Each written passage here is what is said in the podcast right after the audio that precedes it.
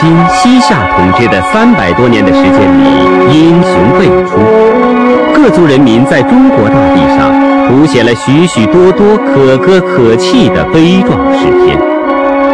这三百多年，还是中国文化史上的重要发展时期，在科学技术、哲学思想、文学艺术等各个领域，可以说群星灿烂，硕果累累。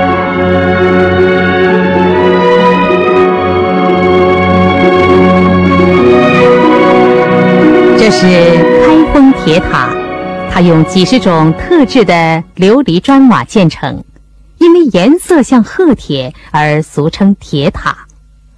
塔上的浮雕形象活泼、意趣盎然。这座塔的前身是一座木塔，由著名工匠玉浩在公元982年建成。遗憾的是，这项杰作几十年后就毁于雷电。现在的这座琉璃塔是公元一零四九年重新修建的。山西省应县的辽代佛宫寺释迦塔是中国现存最大的木结构建筑。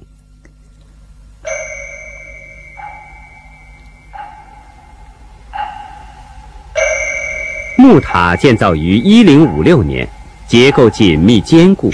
使用的斗拱有五十四种，反映了辽代的能工巧匠们杰出的智慧和精巧的建筑工艺。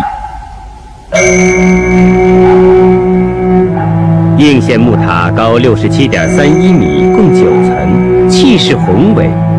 九百多年来，历经风霜雪雨，仍巍峨耸立。驰名中外的卢沟桥、辽代大明塔、开封铁塔、应县木塔，如此众多的建筑珍品，无一不凝聚着各族人民智慧和心血，无一不是当时科学技术发展水平的体现，说明中国古代建筑发展到了成熟阶段。建筑理论方面。这时也有了重大进展。北宋著名建筑师李诫总结前人成果和自己的经验，编撰成《营造法式》一书，是世界上最早和最完备的建筑学著作。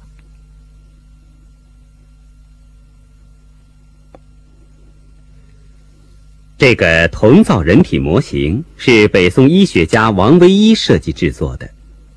铜人身上精密准确地雕有人体的十二经脉和三百五十四个穴位，这是用来进行针灸教学的教具。铜人中间是空的，穴位是穿透的小孔，考试时涂上蜡，里面装上水，扎准了穴位就会冒出水来。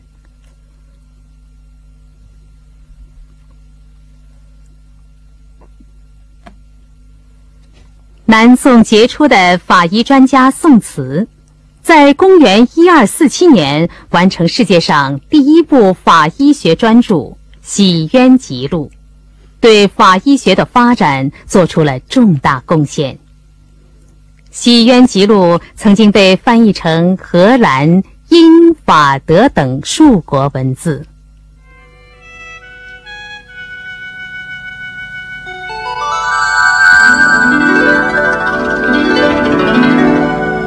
雕版印刷到这时已经十分兴旺，无论南方还是北方，宋、辽、金三朝都有发达的雕版印刷业。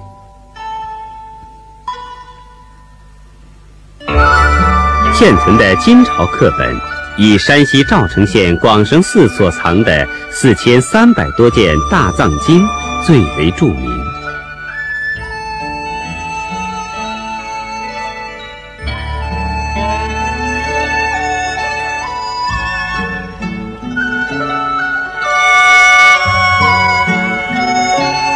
两宋的刻书业更为繁荣，官府和私人都纷纷刻印书籍。开封、成都、临安和福建建阳是当时刻书业的中心。宋版书校勘准确，刻印精良，工艺讲究，是后世学者和收藏家趋之若鹜的极品。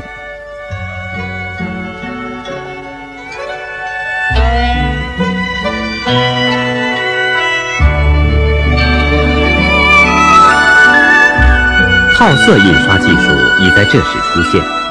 陕西应县木塔藏有一幅辽代佛像，就是用红、黄、蓝三色套印的版画。这是迄今发现的最早的彩色套印雕版印刷品。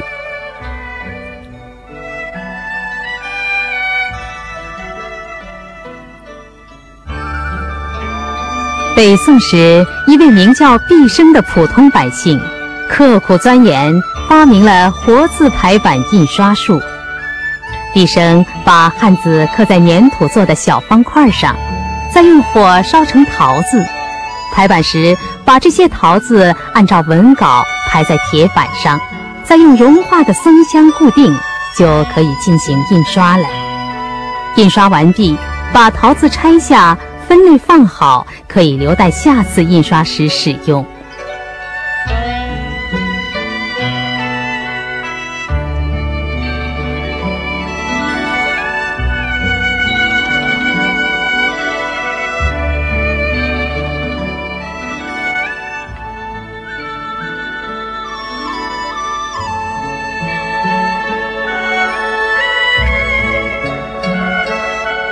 这种活字印刷可以节约成本，同时使效率大大提高。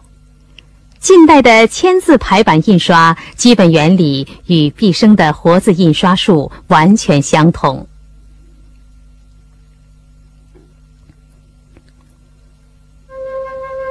活字印刷术后来陆续传到朝鲜、日本、埃及和欧洲。毕生的发明。促进了文化的传播和发展，是中国对世界文明的又一卓越贡献。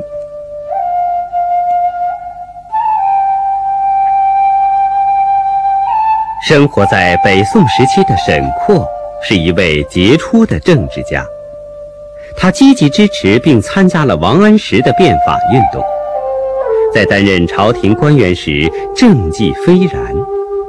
他更是中国古代伟大的科学家，在世界科学技术史上占有崇高的地位。沈括的百科全书式的巨著《梦溪笔谈》，内容涉及文学、历史、音乐、美术和医学、工程技术以及自然科学的各个领域，具有广泛的国际影响。英国剑桥大学李约瑟教授称，《梦溪笔谈》是中国科学史上的坐标。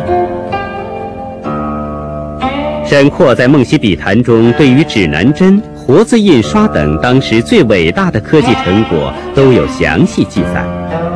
沈括还在数学上的二阶等差级数、球面三角学等方面的计算上取得了引人瞩目的进展。另外，有关一些自然现象的记录也极有价值。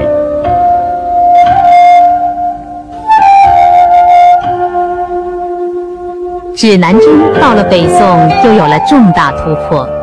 沈括在书中详细记述了指南针的制作材料和方式，以及当时的四种装置方法。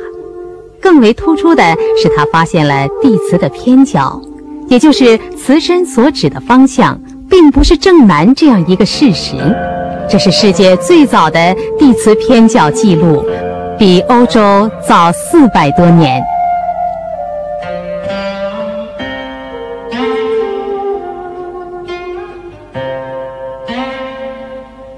在地质地形方面，沈括也提出了一些独到的见解。他考察雁荡山等地的地形后。认识到水的侵蚀作用是悬崖峭壁形成的原因，这使他在世界地质学史上占有崇高的地位。沈括还从太行山岩石中的古生物遗迹推论出华北平原是由河流冲积形成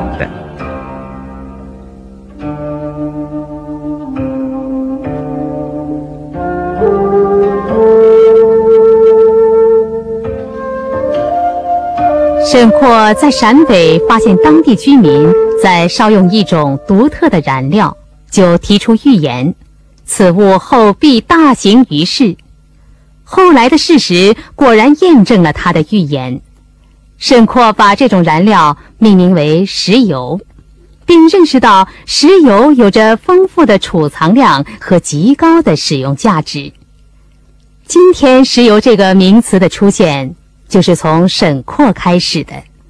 作为重要的能源，石油发挥着巨大的作用。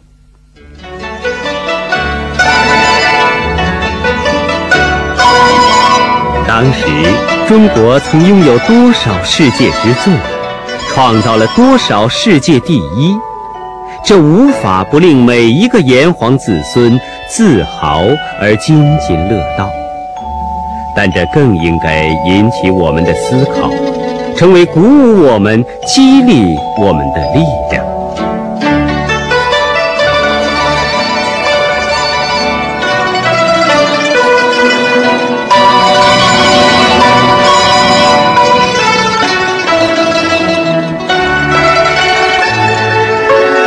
在景色秀美的庐山，挺拔的五老峰脚下，有一个院落。曾经在中国哲学思想史和教育史上写下了极其重要的一笔，这就是名噪一时的白鹿洞书院。书院是中国古代的一种教育场所，宋代书院非常盛行，许多学者在名山或名城中设立书院，招生讲学。书院中学习空气活跃，鼓励辩论，对中国学术思想的发展有着积极的影响。白鹿洞、岳麓、睢阳、石鼓、松阳都是当时著名的书院。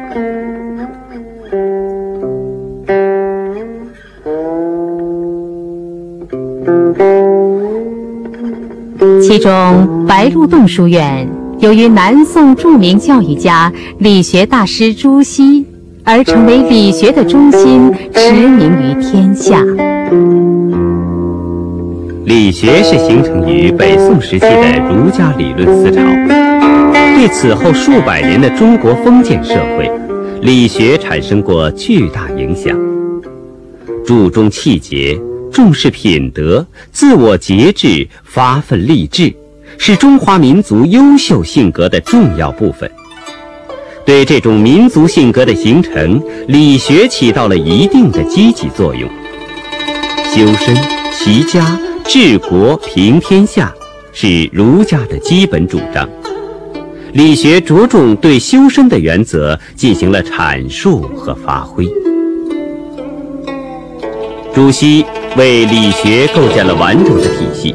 阐述他基本思想的四书集注，成为后代封建政府培养人才的基础教科书。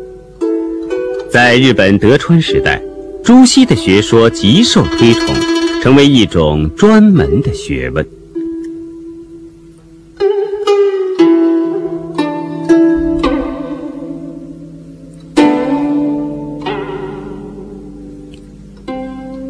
理学是宋代社会经济和自然科学发展的产物，也是唐代以来儒家、道教和佛教这中国传统文化与外来文化融合的结果。唐朝末年和五代时期的分裂战乱，造成封建秩序的破坏和道德的沦丧，结束分裂局面的宋代。在理论上迫切需要秩序和道德的重建，理学完成了这一使命。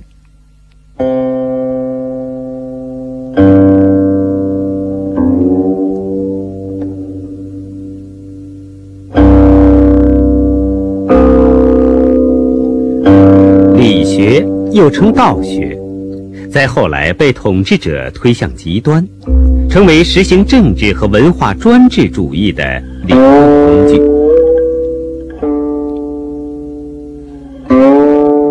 尤其随着封建社会向后期推移，理学日益呈现出消极反动的一面，以存天理、灭人欲为旗帜的理学，成了束缚人们思想、摧残人们心灵的枷锁。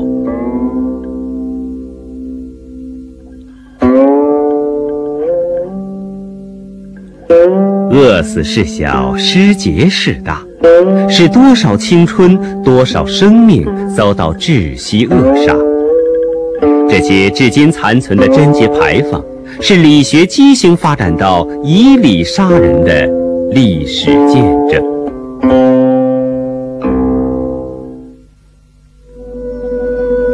宋代历史学取得了十分令人瞩目的成就。北宋伟大的史学家司马光的不朽名著《资治通鉴》就产生于这一时代。为了给统治者提供历史经验和借鉴，司马光呕心沥血，用了十九年时间完成了这部通史巨著。它将近三百卷，按照时间顺序。记述了从战国到五代时期一千三百多年的历史，取材广泛，叙事清晰，文笔生动，是中国史学史上的一座丰碑。北宋还完成了二十四史中旧五代史和新五代史，以及《新唐书》的编撰，其中《新五代史》和《新唐书》由北宋著名的文学家。历史学家欧阳修主持编撰。忧劳可以兴国，抑郁可以亡身，这发人深省的警句就出自欧阳修为《五代史林官传》所写的序言，其中包含着深刻的哲理。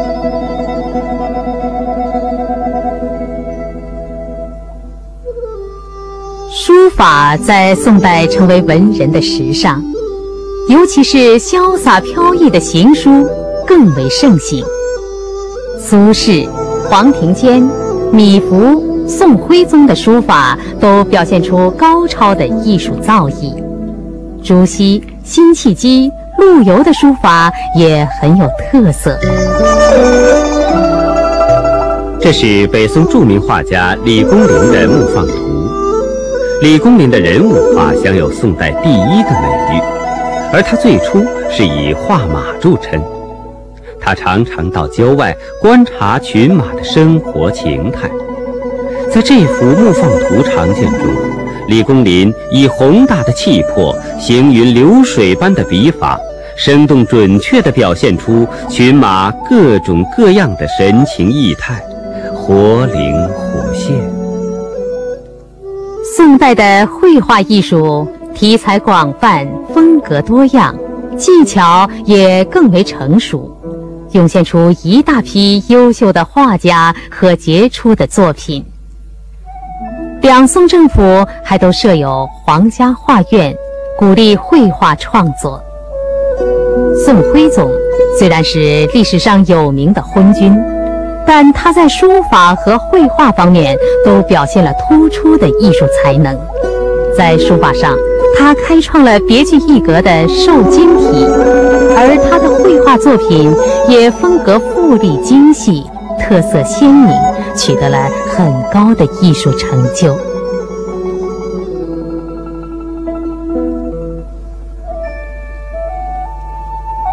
这是安徽滁州的醉翁亭。由于欧阳修脍炙人口的散文名篇《醉翁亭记》，这里也名闻天下。欧阳修不仅是杰出的史学家和政治家，更是一位伟大的文学家。他在宋代继续推进唐代韩愈、柳宗元发起的古文运动，反对辞藻华丽、内容空洞的文风。提倡文章要明确表达思想和反映现实生活。他的学生苏洵、苏轼、苏辙、曾巩、王安石，在散文创作上也很有成就。在散文史上，后人把他们和欧阳修以及韩愈、柳宗元合称为唐宋八大家。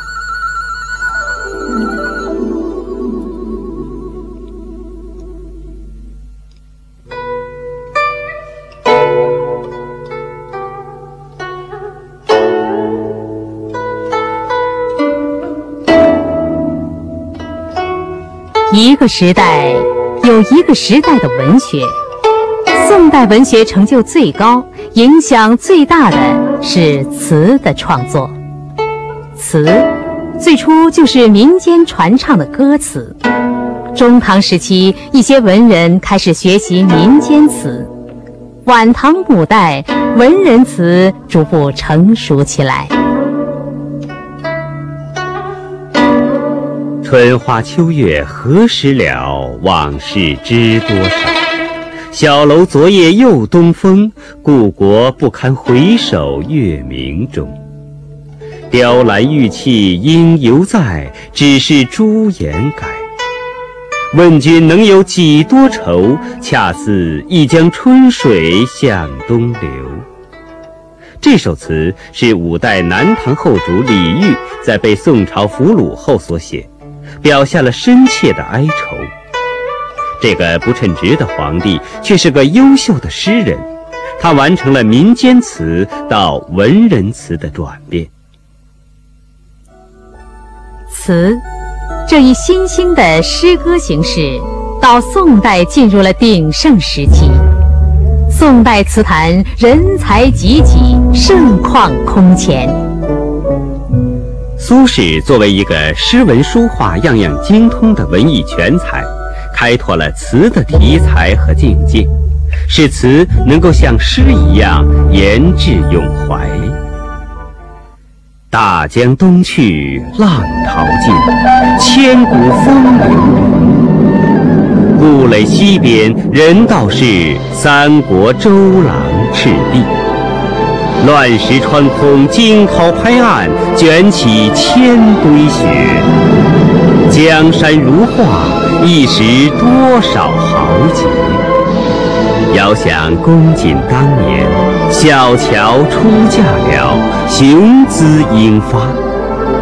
羽扇纶巾，谈笑间，樯橹灰飞烟灭。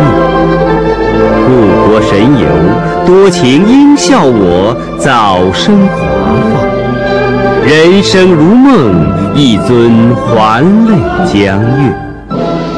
苏轼的词作具有一种沉郁豪放、淳朴又自然天成的独特风格。苏轼的学生秦观风格则淡雅清丽。柔情似水，佳期如梦，忍顾鹊桥归路。两情若是久长时，又岂在朝朝暮暮？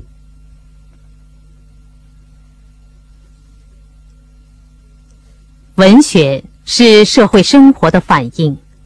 北宋、南宋之间的女词人李清照，在词作中虽然是写个人的遭遇，但深深地打上了时代的烙印，使人感受到那种国破家亡的切肤之痛。寻寻觅觅，冷冷清清，凄凄惨惨戚戚。乍暖还寒时候，最难将息。三杯两盏淡酒，怎敌他晚来风急？他不仅有悲伤，而且也有慷慨，有对南宋统治者贪图苟安的不满。生当作人杰，死亦为鬼雄。至今思项羽，不肯过江东。这首诗就写出了当时百姓的心声。南宋的辛弃疾的词作更是异军突起，慷慨激昂。有金戈铁马、气吞万里如虎的气势，把词的豪放风格表现得淋漓尽致。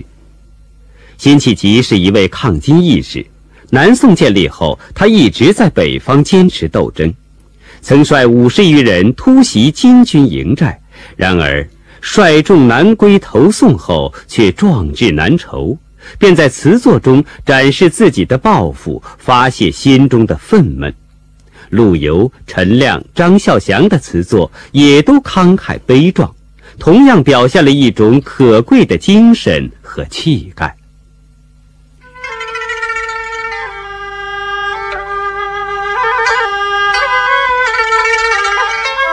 宋代社会的一个显著特点是市民阶层的形成和壮大，北宋词人柳永的作品就反映了这一现象。寒蝉凄切，对长亭晚，骤雨初歇。都门帐饮无绪，留恋处，兰舟催发。执手相看泪眼，竟无语凝噎。念去去千里烟波，暮霭沉沉楚天阔。多情自古伤离别，更哪堪冷若清秋节。今宵酒醒何处？杨柳岸，晓风残月。此去经年，应是良辰好景虚设。便纵有千种风情，更与何人说？刘永性格洒脱，不受拘束，喜欢和民间艺人和歌女交往。他以市民的语言表现市民的情绪，给词坛带来新的气息。他写歌妓的生活、思想和感情，不是居高临下、病态欣赏，而是在理解、尊重的基础上，以歌妓自身的面目进行抒发。凡有井水处，即能歌柳词，说明柳永的词作在当时流传之广。宋代的市民文学。也随着市民阶层的壮大而迅速发展起来。